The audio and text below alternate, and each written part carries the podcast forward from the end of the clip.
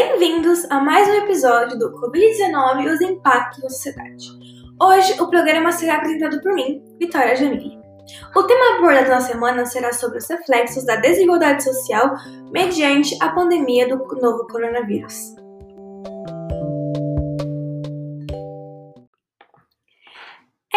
Importante notar que, antes da notificação do primeiro caso de Covid-19 em Wuhan em dezembro, a Global Health Security ranqueou 195 países, classificando-os de acordo com a sua preparação para uma possível pandemia. Nesse ranking, os Estados Unidos foi posto em primeiro lugar, o Reino Unido em segundo, o Brasil em vigésimo segundo e alguns países da Ásia foram colocados em, em posições mais baixas. Porém, Após o surgimento da pandemia e pelos dados coletados nesse período, nota-se que o ranking apresenta um grande erro. Os países que eram considerados mais preparados para lidar com a situação apresentaram números desastrosos, sofreram com a falta de equipamentos, com a escassez de leitos e tiveram respostas tardias para a implantação de medidas necessárias. Por outro lado, os países asiáticos que não foram tão valorizados nesse ranking se mostraram mais eficazes nas medidas para combater a pandemia. Com essas informações, a gente começa a refletir um pouco mais sobre o porquê dessas diferenças na, na condução do combate à pandemia. Para entender um pouquinho dessas, dessas diferenças de comportamento, é importante ressaltar a presença da desigualdade social e como ela influencia no combate ao Covid-19.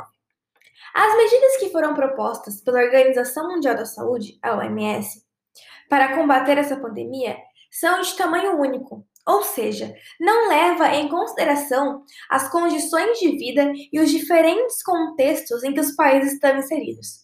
O Brasil e a Índia, por exemplo, são locais que, devido à grande desigualdade e à extrema situação de pobreza e da grande quantidade de grupos em vulnerabilidade social, não possuem condições de aplicar as medidas de maneira efetiva em toda a região. Portanto, seguindo essa ideia de que um tamanho não serve para todos, é importante que medidas alternativas e realistas sejam adotadas nesses países começando primeiramente com o abastecimento básico, para que assim todos possam, da maneira que dá, se protegerem e combater a pandemia. Agora, focando na situação atual do Brasil. A situação aqui é muito mais complexa.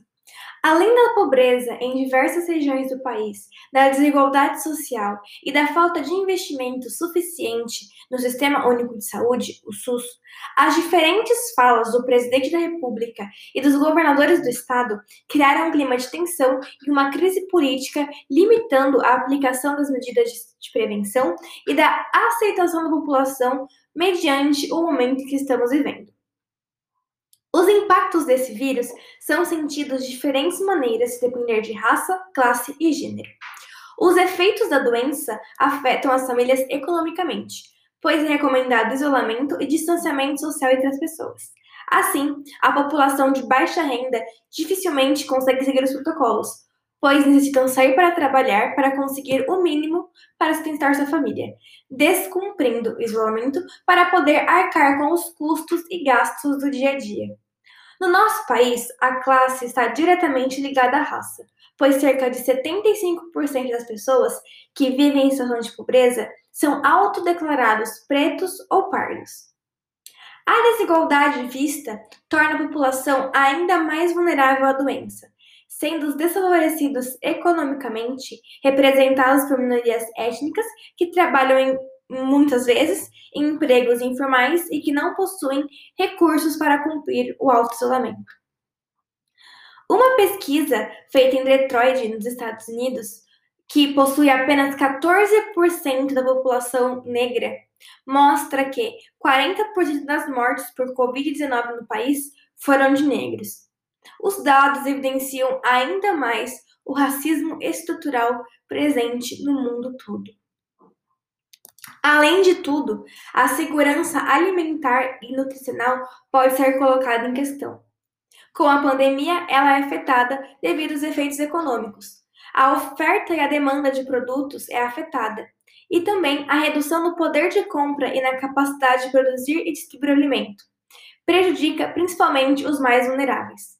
Numa tentativa de tentar sanar e diminuir a intensidade desses impactos, o governo federal brasileiro disponibilizou o auxílio emergencial para trabalhadores informais, desempregados, autônomos e microempreendedores individuais, com um valor de 600 reais por um período de três meses, o qual foi prorrogado por mais dois. Além disso, adotou outras medidas provisórias, como um crédito de 500 milhões de reais para a compra de produtos da agricultura familiar pelo Programa de Aquisição de Alimentos, numa estimativa de beneficiar cerca de 85 mil famílias.